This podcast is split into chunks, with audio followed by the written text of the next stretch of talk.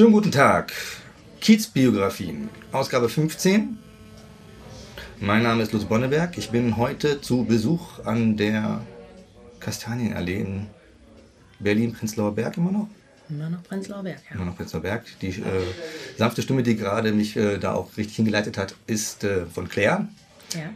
Hallo Claire. Hallo Lutz. Äh, Claire äh, führt einen Friseursalon. Ja. Ähm, ja, vielleicht ähm, stellst du dich kurz vor. Okay. Mein Name ist Claire Lachki. Ich führe einen Friseursalon auf der Kastanienallee. Jetzt seit 13,5 Jahren. Und äh, habe viel gelernt, also auch gesehen, was hier so passiert ist auf der Kastanienallee. Ich bin keine gebürtige Berlinerin. Ich bin auch zugezogen, bin jetzt äh, 16 Jahre in Berlin und habe davor in Weimar gelebt und auch zwischenzeitlich in Westdeutschland gelebt und habe mit 16 eine Ausbildung als Friseurin in Weimar angefangen, habe diese Ausbildung in Iserlohn in Nordrhein-Westfalen zu Ende gebracht und habe relativ früh meinen Meister gemacht, wurde dahingehend auch geprägt von meinem damaligen äh, Arbeitgeber, dass ich das Geschäft übernehmen sollte in einer kleinen äh, Stadt in Nordrhein-Westfalen und ja, musste dann aber schnell die Flucht ergreifen, weil ich äh, gemerkt habe, das geht gar nicht. Ich habe zwar sehr viel da gelernt, das hätte ich wahrscheinlich in Weimar nicht gelernt, aber ich konnte mich da nicht sesshaft machen. Also Flucht nach vorn. Berlin war schon immer das Ziel, wie für so viele, auch gerade aus Ostdeutschland, mit vielen Möglichkeiten. Und ich hatte zu diesem Zeitpunkt auch von dem Beruf Friseur, gelinde gesprochen, die Nase voll. Mm auf jeden Fall ähm, kam ich nach Berlin und habe gedacht, nee, jetzt machst du ganz was anderes. Jetzt, äh, weiß ich nicht, studierst du nochmal und arbeitest nur in Kneipen und hältst dich irgendwie über Wasser. Irgendwie habe ich aber gemerkt, das ist auch jetzt alles Unfug und kam dann zu dem Schluss, nein, ich bin Friseur, ich liebe meinen Beruf, ich will ihn richtig machen und ich will das Beste rausholen und dann wusste ich aber auch mit diesem Entschluss noch nicht mal so ganz genau, was machst du jetzt dahin? Und diese Entwicklung zur Selbstständigkeit kam halt wirklich so peu à peu à peu über diese Punkte. Genau, und das ist jetzt aber auch der Punkt, wo ich ins Spiel komme. Mhm. Nicht nur jetzt in diesem Interview, sondern tatsächlich, äh, es war wohl äh, ungefähr um 2000 rum. Genau, 1.1.2000. Und dann bin ich kurz danach in diesen Laden gekommen und habe darum gebeten, hier eine Bar zu schneiden ein, ein, ein Pionier der ersten Stunde Lutz. So ungefähr, ne? genau. Und Super. das heißt, äh, seit 2000 ähm, gehen wir unsere Wege in Berlin und mhm. sehen uns immer wieder mal so. Natürlich bist jetzt nicht unbedingt du diejenige, die mir alle paar mhm. Wochen. Ne, Am Anfang schon lange, geht. ne? Am Anfang schon. Mhm. Aber es hat sich auch gewandelt, genau, wir sind Einbaujahr, genau, exakt. Und das finde ich halt besonders spannend, deswegen mache ich auch gerne dieses Interview. Mhm. Weil halt irgendwie da, ohne jetzt wirklich ernsthaft befreundet zu sein, irgendwie so, ähm, so eine Biografie parallel läuft. Mhm. Über immerhin mittlerweile 13 Jahre. Wahnsinn. Ja. Genau, und jetzt äh, hat man schon gemerkt, ähm, dass ähm, eine Eigenschaft vieler Friseure ist, dass sie kommunizieren müssen, mhm. teilweise mit ihren Kunden. Ähm, Schweigen ist da eigentlich irgendwie Ach, Nö, nö, es gibt schon welche, die äh, das ausblenden. Also so, die äh, ganz, ganz ruhig sind. Hatte ich auch mal eine Kollegin, die, äh, weiß ich nicht, ich finde es komisch. Also mhm. Ich rede gerne.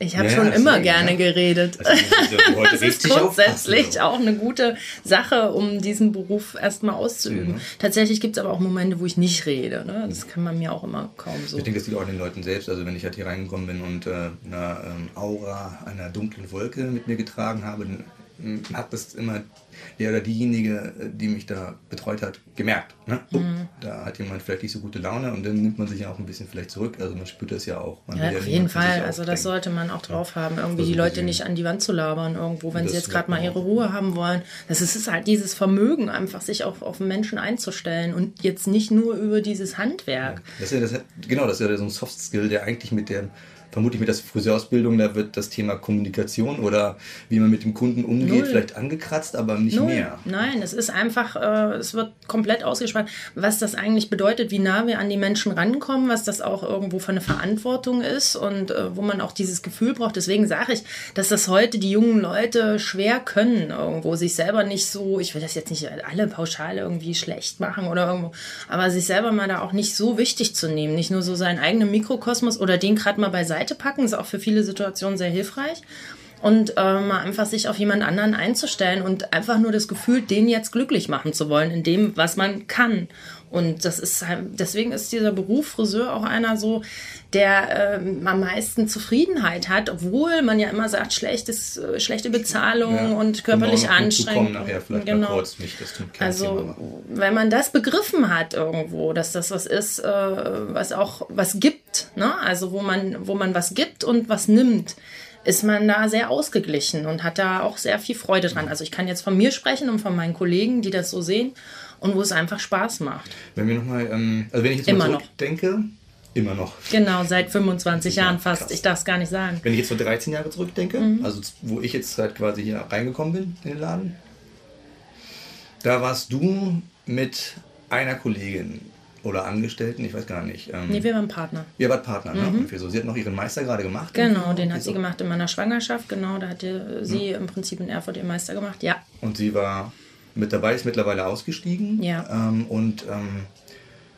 von den zwei Leuten, die hier gearbeitet haben, ist das dann aber irgendwann, also ich glaube nach ihrem Ausstieg auch erst, ähm, dann halt äh, kamen mehr Leute, die hier gearbeitet haben, die mhm. du angestellt hast, mhm. wo du dann plötzlich dann halt auch nicht nur Partnerin warst, sondern auch Chefin. Ja. Schwierig. Und äh, dann hast du jetzt auch einen zweiten Laden vor einigen Jahren ja. aufgemacht hier in der Gegend. Das heißt, du hast noch mehr Leute eingestellt und zwei unterschiedliche Locations, ähm, die unterschiedlich vielleicht auch funktionieren. Mhm. Ähm, trotzdem ähm, bist du halt die Chefin.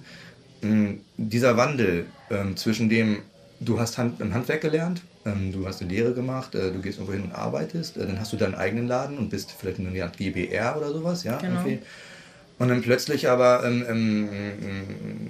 ja, die Frage dieses Wachstums, war das jetzt äh, Zufall, war das gewollt? Ähm, ähm, ähm, ähm, und wie hast du dich da damit beschäftigt? Weil das ist ja nun halt auch ein, ähm, so, so ein Wandelpunkt, mhm. ne? Und so, wo deine Rolle als für, mit der Individualverantwortung für dich mhm. plötzlich sich verändert, dass du Leute hast, die ähm, sozialversicherungspflichtig bei dir tätig sind und du halt eine Verantwortung ihnen gegenüber trägst und gleichzeitig halt irgendwie das ein Geben und Nehmen ist. Wie ist es dazu gekommen und ähm, ähm, wie hast du das wahrgenommen? Was mhm. war dir wichtig? Also es äh, bezieht sich so ein bisschen darauf, dass ich, als ich nach Berlin kam, äh, mit dem Beruf nichts mehr zu tun haben wollte und auch niemals selbstständig sein wollte und wie ich da reingewachsen bin. Äh, wie es jetzt so aus heutiger Sicht äh, mit zehn Angestellten und wirklich, dass ich jetzt sage, ich bin Chefin eines kleinen Unternehmens, äh, dazwischen Etappen. Also man wächst da wirklich rein. Also dieses, ich will gar nicht und ich will auch nicht Verantwortung übernehmen und ich will Spaß und dann äh, zu sagen, okay, ich bin in der Lage, zwölf bis 14 Stunden am Tag zu arbeiten mit einer Partnerin mich auszutauschen über Ziele. Äh, wir haben immerhin acht Jahre, acht Monate dieses äh, Unternehmen zusammengeleitet. Acht Jahre. Und ähm, da uns auch sehr viel bereichert und befruchtet, aber jeder hat sich auch ein Stück weg in eine andere Richtung entwickelt. Ich habe ein Kind bekommen und sie wollte halt dann keine Verantwortung für Angestellte übernehmen, was ich aus heutiger Sicht als legitim äh, äh erachte, diese Entscheidung zu treffen. Damals war ich sehr gegangen, verletzt. Okay. Also damals Echt? war es halt, es war halt schon eine andere Beziehung als eine Geschäftsbeziehung in meinen Augen und wir sind aneinander gewachsen. Ich habe sie auch ausgebildet zum mhm. Teil hier in Berlin, als ich hierher kam. Und ähm, sie wollte unbedingt diesen Laden hier übernehmen. Mhm. Ich wollte mich nicht selbstständig machen. sich Fukuhila. Ne? Genau, der Laden heißt Fukuhila und ist halt ein alteingesessener Friseurbetrieb im Kiez. Den gibt es jetzt äh, nachweislich schon fast 100 Jahre als Friseur. Wir hatten eine Kundin, die kannte uns als fünfte Besitzer. Unsere direkten unmittelbaren Vorgänger hatten 19 Jahre das Geschäft geführt. Und äh, dadurch hat das natürlich auch hier eine Tradition. Und Nadine, äh, mhm. meine ehemalige Partnerin, äh, die Kastanie darf nicht irgendwer kaufen. Wir müssen sie retten und wir müssen das jetzt machen. Also ein totaler Kitsch auch, mhm. muss man mal also sagen. Nicht ein Politkitsch. Ja, es ist halt äh, ganz viel so Nostalgie und mhm. ganz viel so eben das Gefühl für diese Ecke, wie sie damals auch noch war, dieser wirkliche Kiez, der sich ja unglaublich verändert hat. Mhm, ganz krass der krasseste Kiez von der Veränderung, finde ich, am Prenzlauer Berg. Und ähm, wie es angefangen hat, wir waren damals unglaublich jung und naiv und haben gesagt, wir haben Spaß an der Arbeit, haben jetzt einen Laden, haben mir auch viel 20, gefeiert. Ne? Ja, sie war 23, war 27 haben ja auch gefeiert, waren mit all unseren Kunden mehr Stimmt, oder weniger befreundet. Ja, ja. ihr habt auch mit gefeiert hier. Wir haben zweimal im Jahr eine Vernissage gemacht und Stimmt, haben hier Partys gefeiert und ja, und dann sind wir da irgendwo reingerutscht und die Ernsthaftigkeit kam tatsächlich dann mit meiner Schwangerschaft. Mhm. Oh Gott, wie jetzt das mit Kind und mit so einem großen Pensum an Arbeitszeit.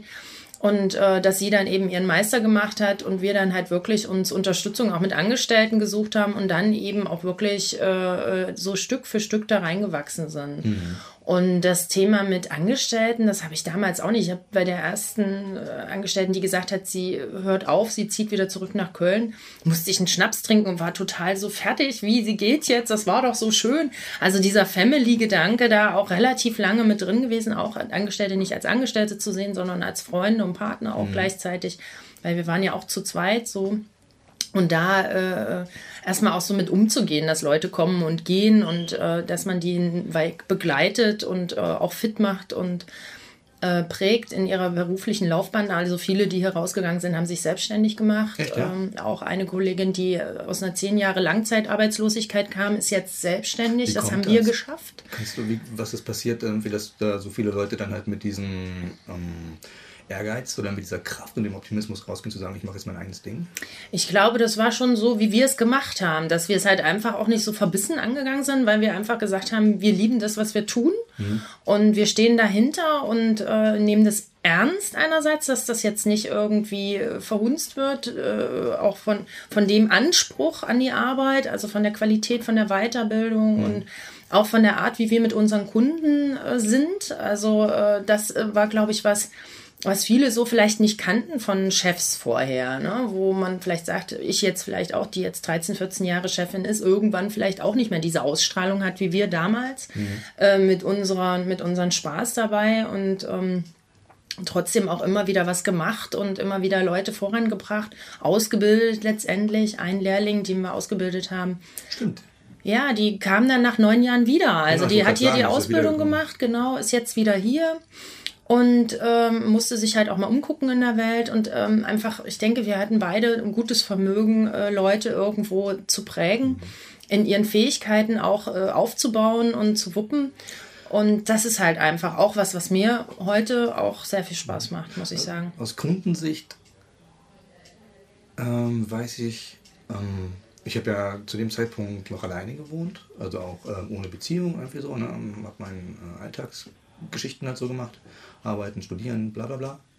Und ähm, für mich war der Termin, hierher zu kommen, immer auch so ein bisschen Family tatsächlich. Mhm. Also, sonst wäre ich auch wahrscheinlich nicht hängen geblieben, die ganzen 13 Jahre, dass ich auch als Kunde immer das Gefühl hatte, irgendwie so, ah, heute ist Fukuhila, es war so ein bisschen wie Verwandte besuchen, genau. auf die man sich freut. So, ja, es ja, waren ganz viele von unseren Kunden irgendwo, wo man gesagt hat, irgendwie, ja, hey du, wir trinken erstmal einen Kaffee und jetzt geht's. Also weiß ich auch nicht, ich kann das ja, nicht. Das ist halt einfach genau, das war halt einfach sehr äh, zwanglos irgendwo. Ja. Und trotzdem der Anspruch ans Handwerk und dass das vernünftig gemacht wird, jetzt nicht auch nur nebenher. Ja, hat sie auch, äh, auch. Die, also die, die letzten, die halt, mit denen ich da draußen gesessen habe, das waren halt deine Angestellten, die ja. aber genau das auch ähm, übernommen haben. Also mhm. diesen, diesen Approach, diesen, diesen Umgang mit den Kunden in der Form so locker zu mhm. Pflegen. Ja, Aber auch wenn du sagst, dass, ähm, dass ähm, also am Anfang war eventuell so eine Mischung zwischen Naivität, Idealismus und ähm, Harmoniebedürfnis drin und äh, dass es dich getroffen hat, dass deine ähm, Mitchefin oder äh, ne, dein, dein Partner mhm. ne, irgendwie ähm, ausgestiegen ist und auch, dass äh, der, der Weggang der ersten Angestellten mhm. dich nochmal so gerissen hat. Irgendwie so, klar, irgendwie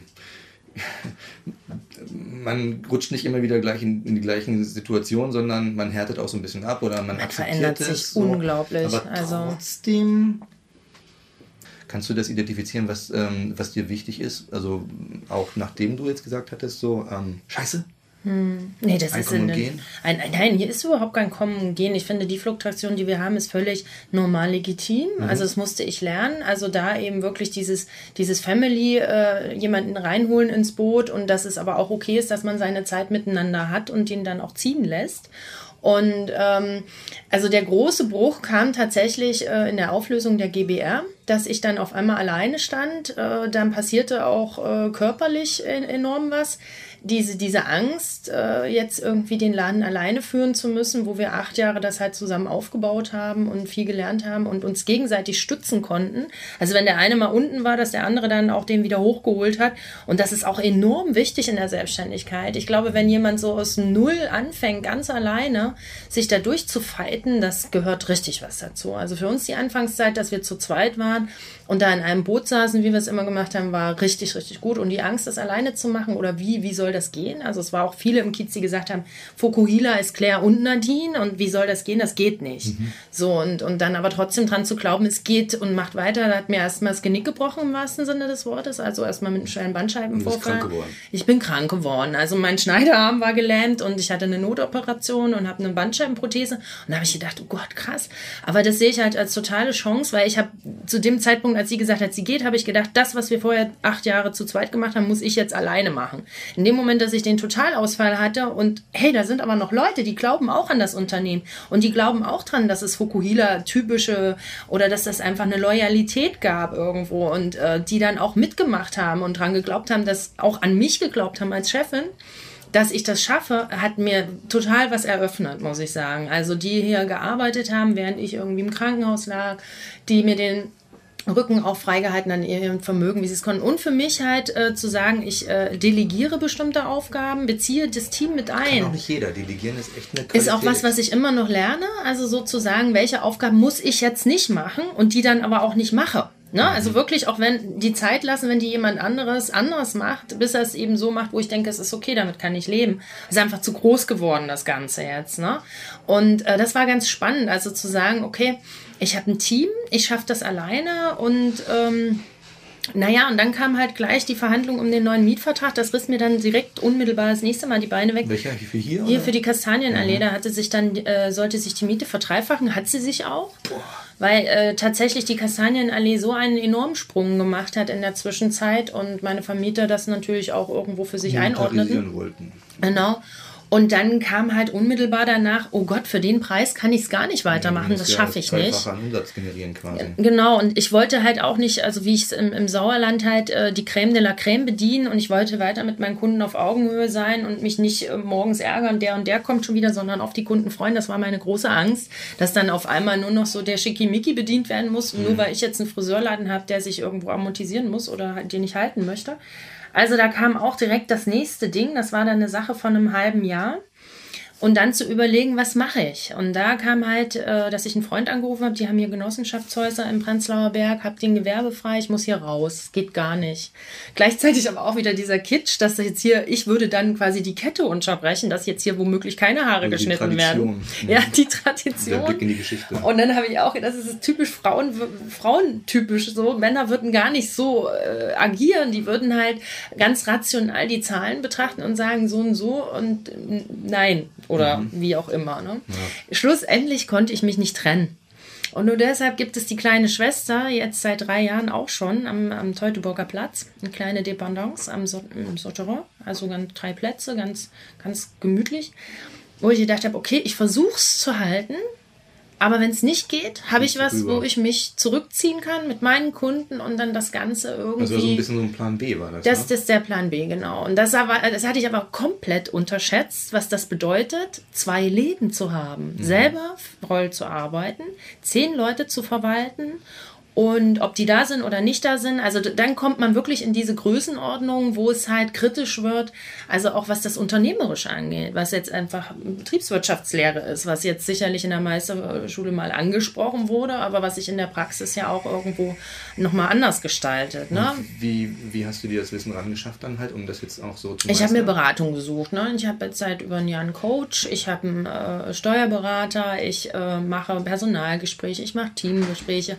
ich ich äh, bin ja selber in den Läden, äh, ich versuche äh, mich auf eine Art sehr zu kümmern um meine Angestellten und auf der anderen Art, auf die andere Art, diese, diese Mutti-Family-Gedanken mal abzulegen, weil mich das einfach überfordert hat. Also muss ich ganz ehrlich sagen. Ja, zehn, wir hatten schon zehn Kinder. Ne? Eben, und äh, mir da immer alles reinzutun und sofort die Lösung irgendwie äh, zu durchdenken und so, das ist halt, ich habe halt auch ein Kind und der hat auch seine Problematiken und immer stand der Laden an erster Reihe, das Kind kam irgendwie nach und äh, es war auch für meinen Partner irgendwie das Normale, dass das eben um meine Selbstständigkeit geht. Also das ist auch ein Thema, wenn man da alleine ist oder nicht einen Partner hat, der so dahinter steht, ist es auch nochmal schwer. Mhm. Also er hatte auch diese Trennungsgeschichte mit begleitet und war da sehr loyal, hat sich da auch nicht und positioniert. Und dir genau. Mhm. Muss man sagen, wir haben drei Monate vorher geheiratet und dann drei Monate später die Scheidung. Sage ich immer, 2008 war sehr voll. Ja, ja, ja. Also mit allem Möglichen.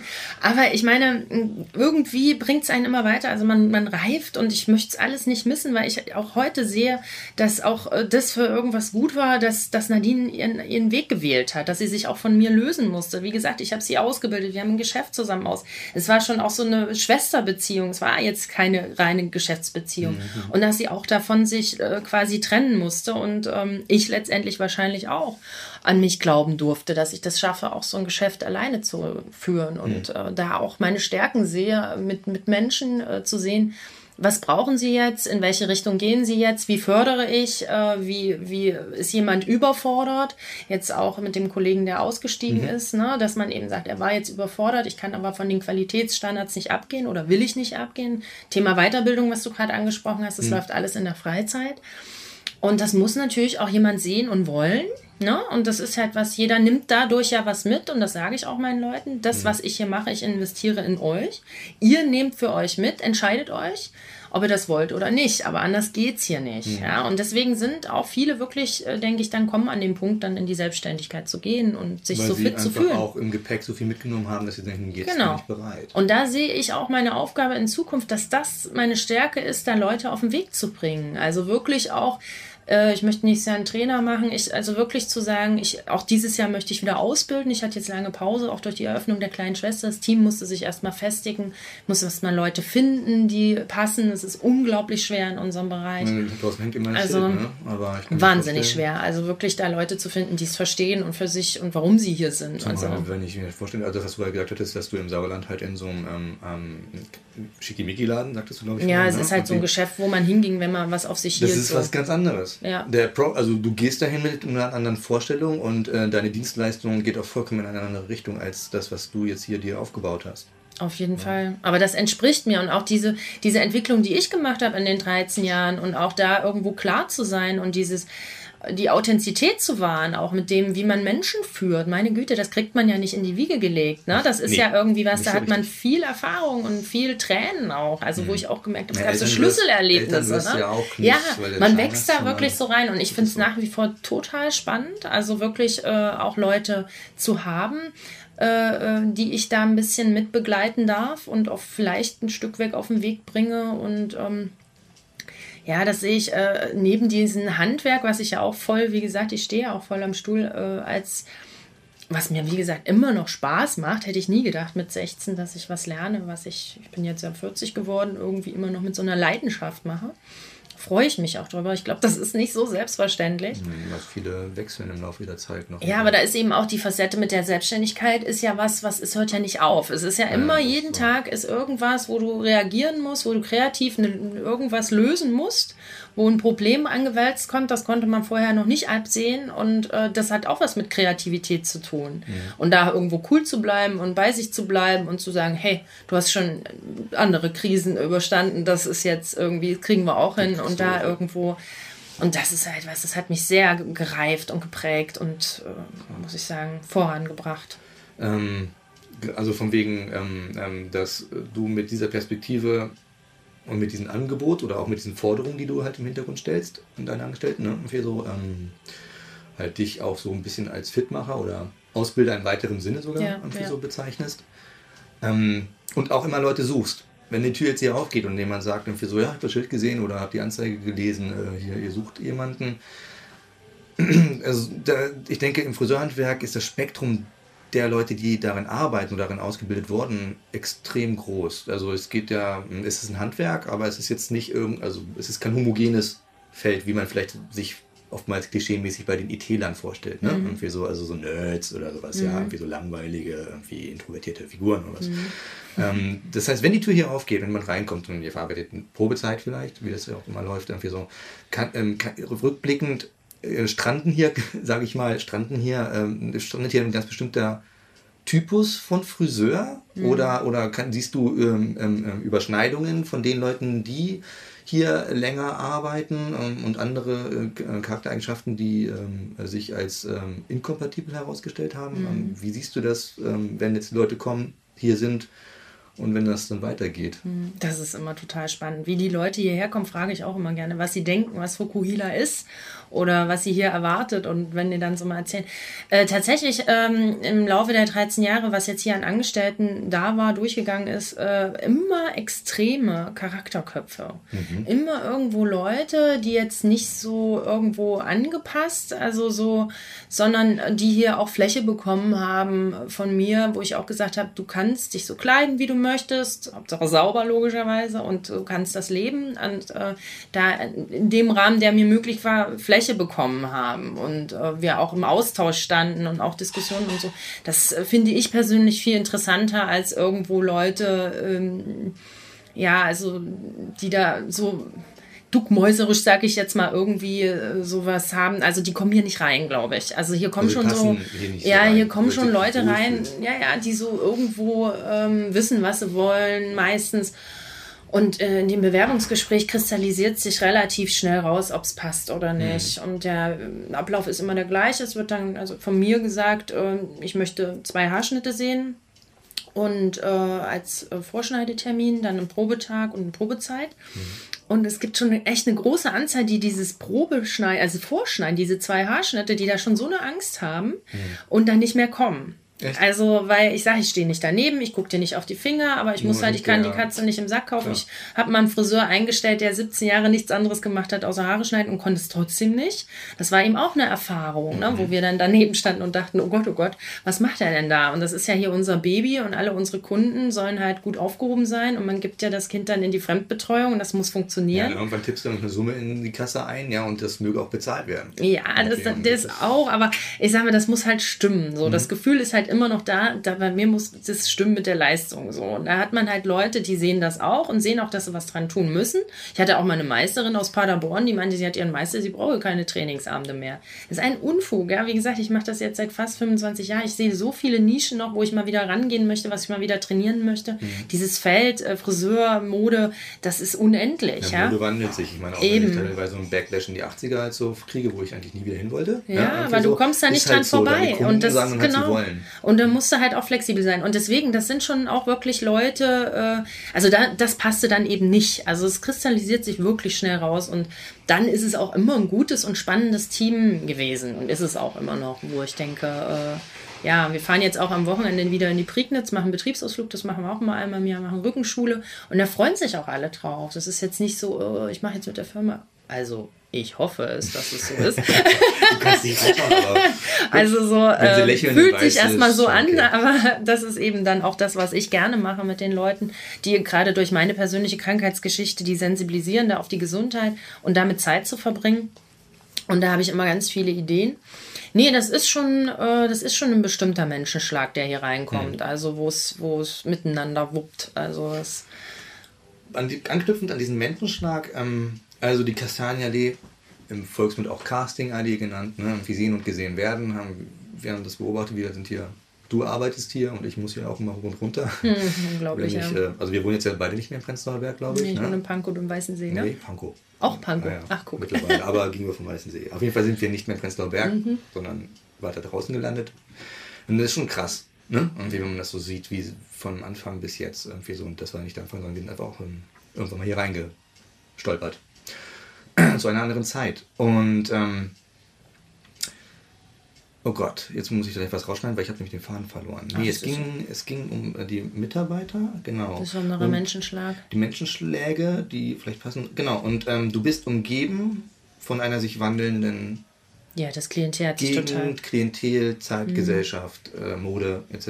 Ne? Also mhm. eigentlich alles ist im mhm. Wandel. Ähm, mhm. Eine vollsinnige basisphilosophische Erkenntnis. Mhm. Alles ist im Wandel.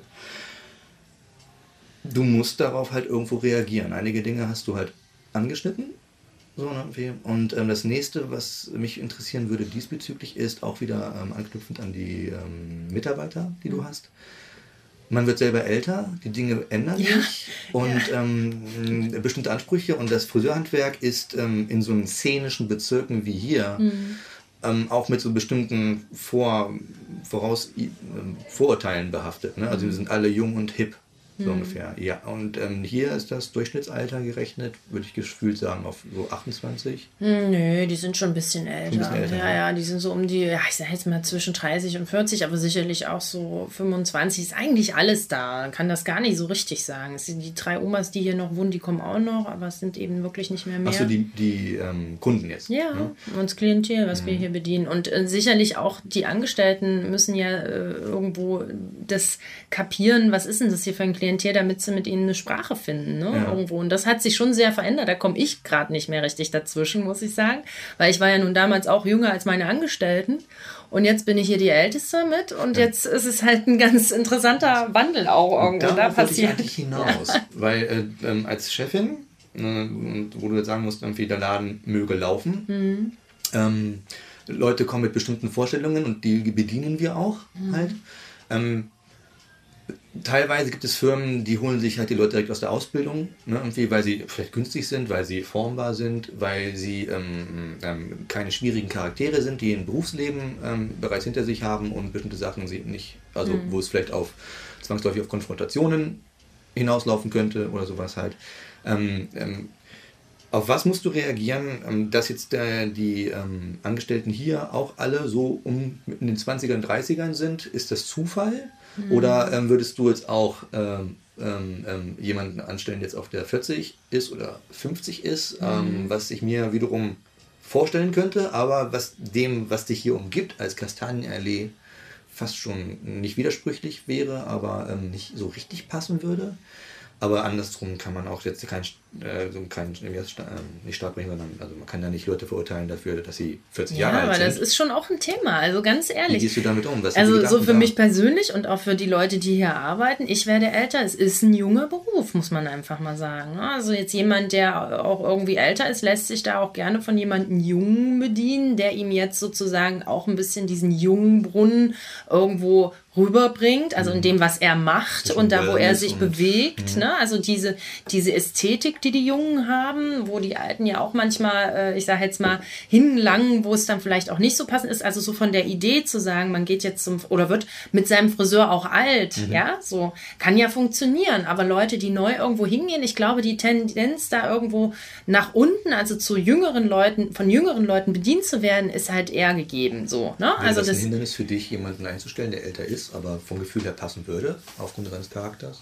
Eigentlich wäre das kein Hindernis. Ich bin total offen. Das kommt immer auf den jeweiligen Typ an. Ja. Also ich äh, habe mich immer irgendwie gerne hingesetzt und mir das alles angehört und man merkt sofort, also wenn da jetzt jemand käme, ich glaube nicht, dass das für mich ein Problem wäre. Im Gegenteil, dann wäre ich ja wieder vielleicht nicht mehr die Älteste.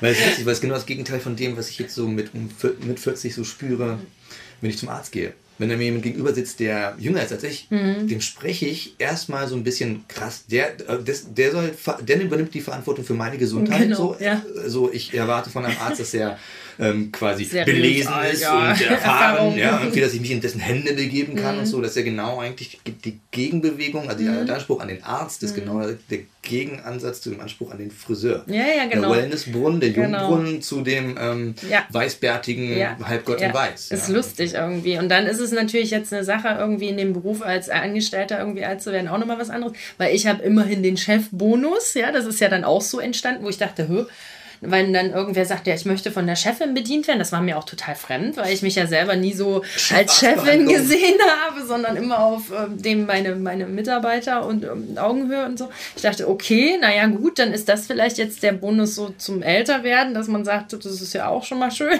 dass man da nicht irgendwo aussortiert wird, ne? Aber ähm, die Jüngeren, klar, die wollen halt noch mehr, die haben mehr Fläche, auch wirklich die Zeit zu investieren, äh, sich weiterzuentwickeln und ähm, ähm, also mir macht es Spaß, mich hält es auch jung irgendwo, mich auch auf diese Ebene und diese Sprache wieder einzulassen. Und ähm, es ist, glaube ich, auch ein gegenseitiges nehmen, auch geben und nehmen. Also ich würde jetzt nicht äh, mir gut vorstellen können, nur mit meinen Kunden, die ich jetzt schon 10, 15 Jahre bediene, ähm, in, in, meiner kleinen Schwester alleine zu sein und da gar nicht mehr über den Tellerrand zu schauen. Also ich finde das, was hier auf der Kastanienallee läuft, also gerade mit den vielen Touristen, mit der Sprachschule, mit den auch sprachlich das, was, was jetzt einfach selbstverständlich ist, hier irgendwo auch Kunden Englisch zu bedienen. Ich stehe daneben und denke, meine Güte, äh, das ist ja noch gar nicht so lange her, was ist hier eigentlich passiert? Ja. ja, und das ist natürlich auch ein Anforderungsprofil an Leute, dass die sich dem stellen können und das finde ich ganz schön zu beobachten, also was da, was da jetzt auch wieder für neue Energien kommt, also so mich auch darauf einzulassen. Mhm ein großes Thema, muss ich sagen. Also früher war hier einfach ein Getränke Hoffmann, ein Zeitungskiosk und eine Drogerie. Also Jetzt sind nur noch Klamottenläden ja, und Cafés, äh, Cafés und, und Restaurants und Sushi-Läden und äh, was da einfach passiert ist, was jetzt hier an Leuten, was sie auch denken, was die, was die hier treffen, wenn die hier reinkommen. Ja. Ne? Wie oft wir hier fotografiert werden von Touristen und ähm, ja, aber letztendlich haben wir den Vorteil, das ist eben auch ein alter Laden, man sieht das auch, dass, dass die Leute kommen und suchen den Kiezanschluss. Also die kommen jetzt nicht in unseren Laden so und äh, hallo ihr Dienstleister, los, ich bin jetzt hier Kunde und möchte gefeiert werden. Ja. Das ist nochmal ein ganz, ganz elementarer Unterschied. Das ist immer auch ein heikler Grad, ne? So. Also, als, ähm, also nach, nach ähm, 13 Jahren Leben in Berlin, man sagt ja so, ähm, in Berlin, wenn du sieben Jahre geschafft hast, dann bist du so ziemlich schon Berliner, ne? währenddessen mhm. du immer der Preuße in München bleibst. Mhm, ja, Egal genau. wie lange du bist, da wieder wohnst. Das stimmt. Aber ähm, gerade wenn du halt im Norden von Berlin wohnst, im Nordosten und ähm, über den Alexanderplatz irgendwie einfliegst oder was, ja, irgendwie mhm. so. Äh, die Leute kommen am Hackischen Markt, sie suchen halt das alte Berlin. Ah, that's the real Berlin. Ja, mhm. haben halt ein Bild aus den 90ern im Kopf, was es schon längst nicht mehr gibt irgendwie so äh, voll hängen geblieben, quasi im Reiseführer der 90er Jahre so. Hm. Und ähm, dann hast du, ähm, das wäre so ein postmoderner Gedanke, also kurz ausgeschildert, du hast halt die Fassade, hm. ne, irgendwie, die halt ähm, das repräsentiert, was die Leute gerne sehen möchten oder glauben zu sehen.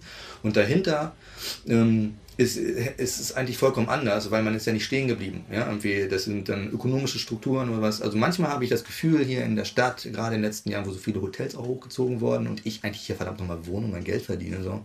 Ich lebe in so einer Art Disneyland. Mhm, ja, nur, dass ich nicht für Disneyland arbeite, sondern mhm. dass ich äh, dummerweise durch Disneyland durchfahren muss, um nach Hause zu kommen. Mhm. So. Das ist manchmal sehr anstrengend. Hm. Ja, du musst auch nur durchfahren, weißt du? Das ist und halt, du, wenn du dann du auf einmal mittendrin bist in diesem Disneyland, genau. Und, halt und, und willst dann damit genau entertain. Und dein Geld verdienen ist es natürlich auch nochmal eine ganz andere Geschichte, so, ne? Also da äh, überraschen wir halt immer noch. Ich glaube, das ist halt auch der Punkt, äh, diese Authentizität zu sagen, einerseits jeder Kunde, der reinkommt, sofort den wahrzunehmen, also nicht diese Coolness zu haben. Ich finde das halt auch manchmal, dass das hier extrem so gerade äh, dieses Rumgekuhle, sondern eben auch wirklich jemanden wahrzunehmen und ihn offen zu begegnen und anzuschauen und so wie wir sind, also dieses eigene zu haben. Und hier sind halt auch fünf Uhr Berliner tätig und mhm. so, ne? Das bringt ja auch irgendwie äh, eine Energie. Und das zu wahren und sich davon einfach unberührt äh, zu also einfach davon nicht beeinflussen zu lassen oder nicht so maßgeblich beeinflussen zu lassen. Ich glaube, das ist halt auch, das fordert viel ab, das ist eine gewisse Stärke, das braucht auch irgendwo was Seriöses und einen festigen Rücken, also wo ich hoffe, dass ich den geben kann irgendwo für die Leute, dass sie damit klar sind und dass sie sich eben jetzt nicht äh, irgendwie in diesem Disneyland ver verkaufen müssen und mhm. irgendwo halt auch ihre Stammkunden haben, die auch von weiter weg kommen oder auch meine Die hier was weiß ich was denkt, was das hier ist, ähm, ähm, auch gut bedienen können, dass sie sagt, hey, das ist was Eigenes. Das ist jetzt nichts, was sich jetzt zwangsläufig nur anpasst. Mm, da könnte ich eine Brücke schlagen zu, ähm, zu diesem ernsteren noch Punkt, der aber vielleicht nicht der letzte Punkt sein soll. Äh, und zwar halt ähm, Dienstleistungsgesellschaft. Ne? Also mhm. Disneyland ist voll Dienstleistung Friseurtätigkeiten sind auch Dienstleistung. Dienstleistung ist zwar irgendwo Vollbeschäftigung, aber im Kern mit die schlechtst bezahlteste Arbeit, die man auf dem Markt so kriegen kann. Und wenn man darin ausgebildet worden ist, dann ist das halt so und dann hast du halt den Scheiß mit dem wenigen Geld. Mhm. Ähm, du bist selber halt dadurch marschiert irgendwie. Du hast Angestellte, du kannst ihnen vielleicht auch nur eine bestimmte Summe bezahlen. Es, ähm, wir hatten, es gab halt diese Diskussion mit diesem ähm, äh, Sockelsatz oder Mindestlohn für Friseure. Ne? Mhm. Jetzt, ja, die Friseure waren ganz weit vorne, ja. Genau, da kannst du mich vielleicht noch mal ein bisschen aufklären irgendwie, ähm, weil ähm, teilweise ging es um Sachsen mhm. irgendwie, aber es gab halt Vorgaben, die bereits in Niedersachsen durchgesetzt wurden, Berlin. Also man fährt ja so quasi so ähm, sein eigenes Ding.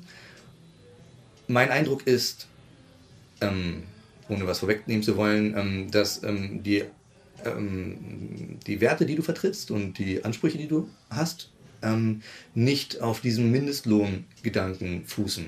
Mhm. Ja, irgendwie so, du weißt, wie viel Geld Menschen brauchen, um zu leben und du versuchst ihnen auch Dinge zu geben, die vielleicht nicht monetarisiert sind, sondern du versuchst sie fit zu machen und so weiter. Dieses Feld, ja, wie mhm. dass der Input kam mit äh, Löhnen.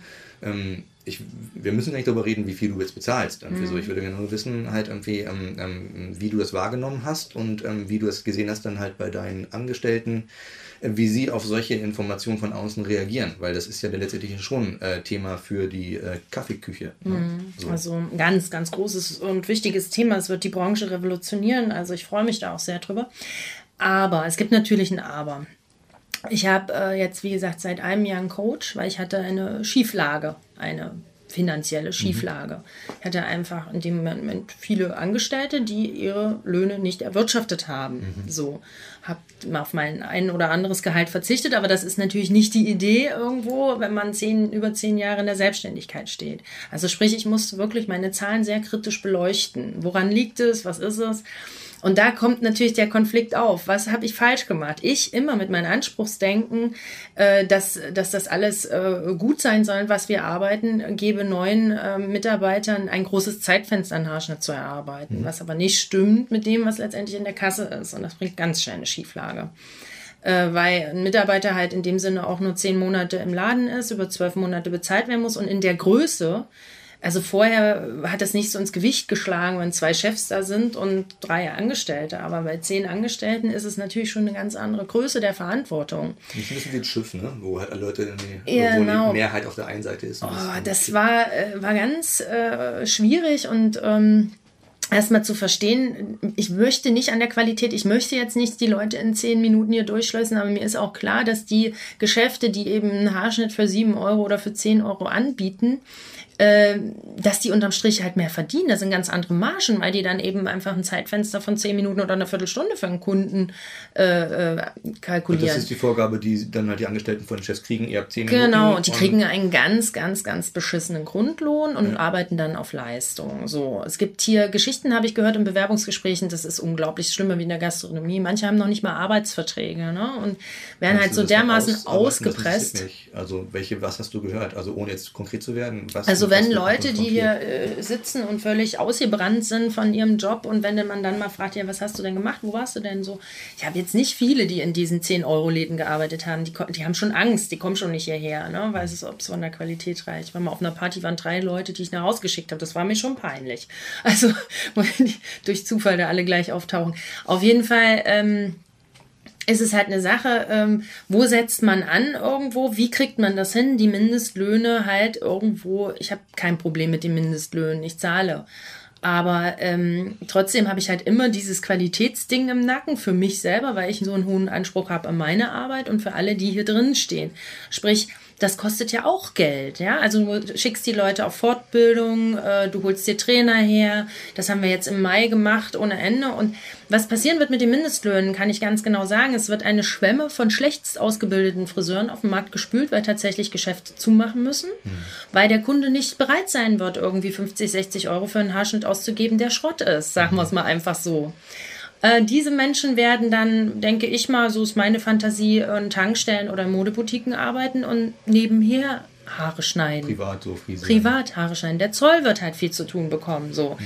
Also, weil es ist halt, es kann man nicht nur über die Friseure ziehen, dieses Thema der Mindestlöhne, weil es einfach flächendeckend ja, greifen ist, muss. Wir sprechen über den gesellschaftlichen Wandel. Eben, also das ist halt einfach die Geschichte. Es geht halt immer um die Friseure.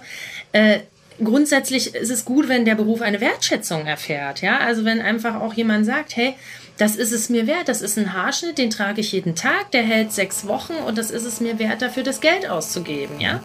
Wenn man sich mal so anguckt, für was die Leute Geld ausgeben und was sie hier bekommen, nämlich eine Fachkraft, hier arbeiten fünf Meister, die sie für eine Zeit buchen, wo Material, wo Betriebskosten, also die Miete, alles mit drin das sehen ist. von außen halt nicht. Ne? Es von ist ein Witz. Ein es ist ein Witz, genau. Und das finde ich ist halt einfach auch ein ganz großes Thema in der Gesellschaft, wo Weißt du, hier wird manchmal abgeladen, die Leute schweben hier raus, weißt manchmal gar nicht, wohin mit den ganzen Informationen. Du machst äh, Weiterbildung nach Feierabend, an Wochenenden. Ähm, wir haben äh, Sassoon-Produkte, wir haben die besten Produkte hier. Wir haben den teuersten Standort mittlerweile am mhm. Prenzlauer Berg. Und das alles zu halten, das erfordert sehr viel Idealismus und Optimismus. Und da komme ich an den Punkt, wo ich auch unter Umständen meine Grenze sehe. Mhm. Wo ich nicht weiß, wie es funktioniert ich jetzt nur immer mehr hinterher bin, die Leute fit zu machen, um dann halt klar über Preise das mhm. Ganze zu definieren. Mhm. Man wird sehen, was passiert. Also da bin ich sehr gespannt drauf, ehrlich gesagt. Ja. Aber das sind meine Prognosen und ähm, ja, also für die Branche ist es auf jeden Fall gut und wichtig. Aber es gibt eben dieses dicke Aber und das ist das äh, lässt sich nicht schönreden. Nö, das ist ein gesellschaftliches Aber. Genau. Das Aber sehe ich als Medienarbeiter, wo es auch um immaterielle Arbeit geht, ja, irgendwie so. Ähm keiner ist bereit mehr für Filme zu bezahlen. Die guckt man im Netz. Genau. Oder Musik lädt man sich runter oder ähm, es gibt genug kostenlose Musik. Also viele dieser mh, mm, Berufe, die halt nicht in irgendeiner Weise exportfähig sind, werden sich im Rahmen dieses Wandels zwangsläufig wandeln. Und ähm, wir werden sehen, wie viel Qualität am Ende dabei übrig bleibt. Mhm. Das ist, also stimmt, das ist auch so ein Bereich. Das stimmt. Also jeder paar, sieht ne? ja, jeder sieht ja so. Also ich also sehe ganz aber Deutschland, klar, weißt ja, du, Deutschland ist Exportland und ähm, äh, kranke ähm, mhm. Pflegeberufe, pädagogische Berufe oder halt solche Dienstleistungsberufe, die halt nichts exportieren. Irgendwie so, die sind nicht gut angesehen und äh, die Leute vergessen, dass dahinter auch Arbeit und äh, Kosten stecken und sind nicht bereit, wenn sie nicht sagen also sie sprechen einem quasi die Leistungsträgerschaft in dieser Gesellschaft ab. Mhm. So. Und das finde ich problematisch. Und das wird uns dann letztendlich nochmal beschäftigen. Auf jeden Fall. Hier. Also es ist ja auch eine Sache, irgendwo zu schauen, äh, jeder, jeder Handwerksbereich ist ja gerade schwierig. Es wird Kopfgeld ausgeschrieben, wenn ja. ein Lehrvertrag unterschrieben wird. Weil, ähm, Kopfgeld? Ja, wenn, weil es keine Bewerber mehr gibt in bestimmten so, Bereichen, ja, ne? weil eben das auch nicht angesehen ist. Ja, Leute haben keinen Bock. Pff, ja, also, genau. Also, also so die schmutzigen Tätigkeiten, ich sage jetzt mal wie Klempner, Maurer und so, die haben so ein Problem, Nachwuchs zu akquirieren. Ne? Also das ist so, ähm, darüber wird zwangsläufig eine Anerkennung kommen müssen. Mhm. Weil die, die dann da sind und noch gute Arbeit und ein gutes Handwerk mitbringen, die lassen sich das dann auch bezahlen. bezahlen weil es einfach niemanden mehr gibt, der das dann irgendwie noch auf Tasche hat. Das also so, noch, das wird ein bisschen kommt, dauern, aber lass uns mal gucken, wir sitzen jetzt hier, wir sind 13 äh, Jahre, äh, lass uns noch mal 13 Jahre weiterschauen. Ich glaube, das ist nicht so lange hin. Ich glaube, dass wir das auf jeden Fall noch erleben. Also weil es ja jetzt schon ist. Also die, die kennst du einen guten, kennst du einen guten Klempner, kennst du einen guten Maler, auf den du dich verlassen kannst, der gute Arbeit leistet und ja, und und. Das sind ja alles wird ja an mich herangetragen. Die Leute kaufen Wohnungen, die brauchen Leute, die da drin was bauen. Die ganzen Akademiker und weiß der Fuchs was. Das ist ja sind dann vielleicht auch nicht in der Lage unbedingt ein Loch in die Wand zu bohren. Ich übertreibe jetzt natürlich. Also Klischee. sie sind in der Lage, aber sie haben keine Zeit. Ja, meine, haben keine Zeit. Ich habe früher auch meine Wohnung selbst renoviert und würde es jetzt auch nicht mehr schaffen, weil ich jetzt sage irgendwie okay, ähm, mhm. in der Zeit kannst du das und das erledigen, was für die Firma wichtig ist. Ne? Also natürlich jetzt auch ein riesiges Feld, ne? Irgendwie ja, da will Wahnsinn. ich gar nicht raus. So nee, da müssen wir gar nicht drin ja, umwühlen, aber du merkt, man merkt ja wirklich, man kommt da kommt jetzt über Mindestlöhne. Aus Friseurfokus raus genau. äh, in so eine gesellschaftliche, übergreifende Dynamik. Absolut, ne? absolut. Mhm. Aber, ähm, wo du gerade meintest, irgendwie so, die Leute kommen hierher, um, Akademiker, die sich jetzt eine Wohnung ja, gekauft haben, mhm. etwas, was, obwohl ich eine akademische Ausbildung habe, leider im falschen Feld äh, mhm. nicht in meinem Leben mehr passieren wird. Bei mir ähm, auch nicht. Augen auf bei der Berufswahl. Eben, deswegen, ne? Okay, also. gelaufen. Dienstleistung. Ähm, ähm, aber sind wir deshalb unglücklich? Jetzt mal das. Also ich, äh, ich, ich, ich, ich, ich habe damit abgeschlossen hm? tatsächlich. Guck mal, wir sind beide 40. Ich finde, man, das kannst man, du wegpacken. Ja, man kann es wegpacken. Das ist genau, es ist abgehakt. Ja. Ne? Es ist für mich jetzt äh, eigentlich Der was, Stress was war ich vorher. Ja? Diese, ah, kann ich noch, schaffe ich noch und so ja, weiter. Aber genau. Gut, ja, ich hatte das tatsächlich halt auch. Nee. Du hast keine Rente. Nee, ich kann nicht. So genau. Also es sind genau. Sachen, da sind quasi schon Fakten. Ich denke, wir sollten sind, uns einfach gesund halten und weiterhin nicht den Mut verlieren und Spaß behalten bei dem, was wir tun. Und tatsächlich Leute tatsächlich auch wieder ähm, kennen quasi. Also diese soziale Netz, das wäre, darauf würde ich jetzt noch als erstes hinauskommen wollen, weil ähm, das passt ganz gut. Ähm, damals, 2003, habe ich deine alte Wohnung übernommen. Ja, stimmt. Los. Du bist rausgezogen in eine Zweizimmerwohnung und ich habe dann eine wunderschöne ja, Einzimmerwohnung. Genau, du hast ein Baby bekommen und ich hatte eine Wohnung mit Balkon und Sonnenlicht und sie war bezahlbar. Die habe ich sehr geliebt. Und so, die war die schönste Wohnung, ähm, die ja, ich alleine Jahre gewohnt habe. Die. Also, so. du nicht so lange. Ne? Nee, ich bin dann halt irgendwie, wie das Leben halt so spielt, Ne? Ja. Und, äh, ich bin dann halt multipliziert quasi. Mhm.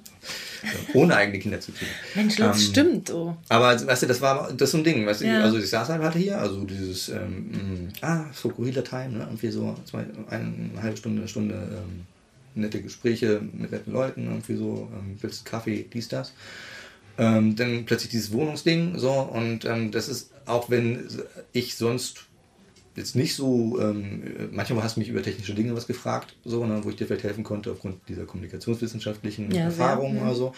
Aber ähm, auf, das ist wie so ein Marktplatz der Friseur. Und das würde ich gerne nochmal, weil du hattest gerade die Akademiker mit der Wohnung und dem kennst den Handwerker, der, auf den man sich verlassen kann. Ne? Absolut. Ne? So, ich habe hier das Problem, wie kannst du mir helfen, Gradschlag oder was soll ich mir kaufen oder was.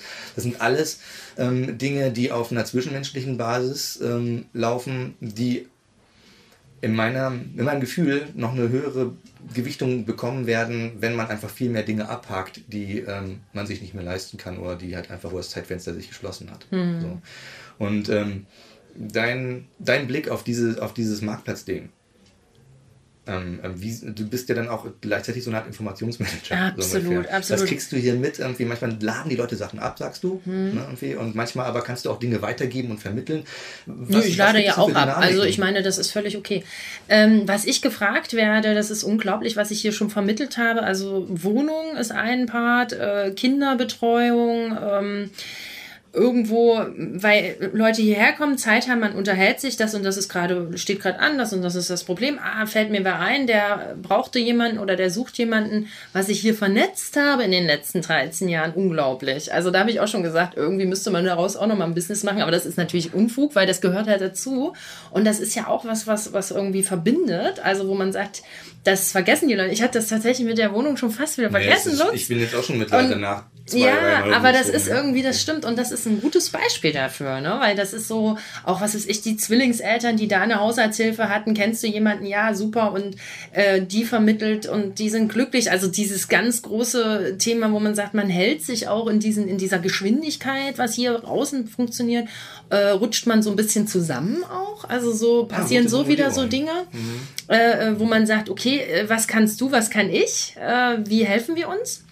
Ähm, ohne, ohne jetzt unbedingt immer einen finanziellen Nö, Hintergrund zu sehen. ich bezahle dich für das, sondern es sind halt genau. quasi freundschaftliche ähm, ähm, Einerseits und andererseits auch, also weiß ich nicht, ich arbeite meine Website mit äh, Haarschnitten ab. So, ne? Ist ja. jetzt vielleicht, früher hat man es mal böse Vetternwirtschaft genannt oder so, aber es ist auch irgendwie schön, diese, diese, diese Gemeinschaft zu haben oder auch äh, das weiterzuspinnen und über die Jahre halt hinweg auch zu halten. Oder äh, mein Kind hat die und die Problematik, hast du mir mal was erzählt. Also man ist ja im ewigen Gespräch. Mhm. So, also ich von meinen Kunden kann das sagen, dass wir ja äh, nicht irgendwie äh, immer wieder bei Null anfangen, sondern und darüber auch Dinge weitergeben und mhm. auch diese, dieser Kiez halt dadurch auch irgendwo immer noch ist, obwohl er sich sehr verändert hat. Also das finde ich, finde ich ja. spannend, macht total, total Laune. Also so da was zu tun.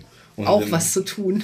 Auch was zu tun. Und wenn man jetzt nochmal, ähm, also dieses Netzwerk, ne? Mhm. Also Netzwerk ist ja mal wie, nicht wie ein Spinnnetz, das hat viel System, ne? Mhm. aber ein Netzwerk ist ja eigentlich eher in der Chaos-Theorie angelehnt, so, mit Regeln.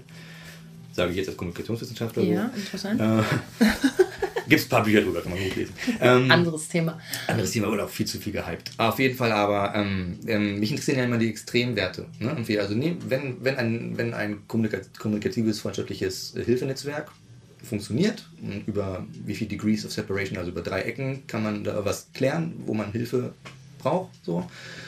Was sind denn da die, ähm, die Extremwerte? Die, Ach, also, was ist dir, an was erinnerst du dich noch so als Anekdote oder als Geschichte, wo du dachtest, so, ja krass. Also, das kann tragisch sein, das kann aber auch lustig sein, das überlasse ich jetzt vollständig dir.